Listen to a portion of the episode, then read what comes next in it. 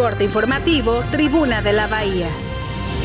Hola, ¿qué tal? Muy buenos días, ¿cómo estás? Te saludo con muchísimo gusto, soy Rodrigo López Becerril y a continuación te presento el resumen matutino de CPS Noticias Tribuna de la Bahía de este lunes 16 de enero de 2023.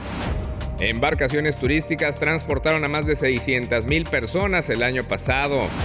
Puerto Vallarta no se verá afectado por el cambio de nombre del evento turístico Gala, que ahora será Gala Nayarit Vallarta. Tierra hacia Pal Vallarta, otra vez un tramo de la calle Basilio Vadillo en la colonia Emiliano Zapata por rehabilitación de líneas de agua potable. Solo 40 asociaciones civiles del puerto están reguladas. Mantiene Bahía de Banderas una ocupación hotelera del 80%.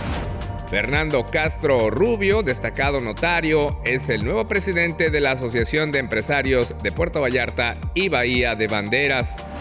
Mantente al tanto del acontecer de Puerto Vallarta, Bahía de Banderas, México y el mundo en CPS Noticias y tribuna de la bahía.com.mx. La siguiente emisión de CPS Noticias a la una de la tarde con Fernanda Bojorques, la tercera a las nueve de la noche con Roberto Almaguer. Estamos en todas las redes sociales. Que tengas un buen lunes y una estupenda semana. Rodrigo López de Cerril te desea lo mejor. Hasta la próxima.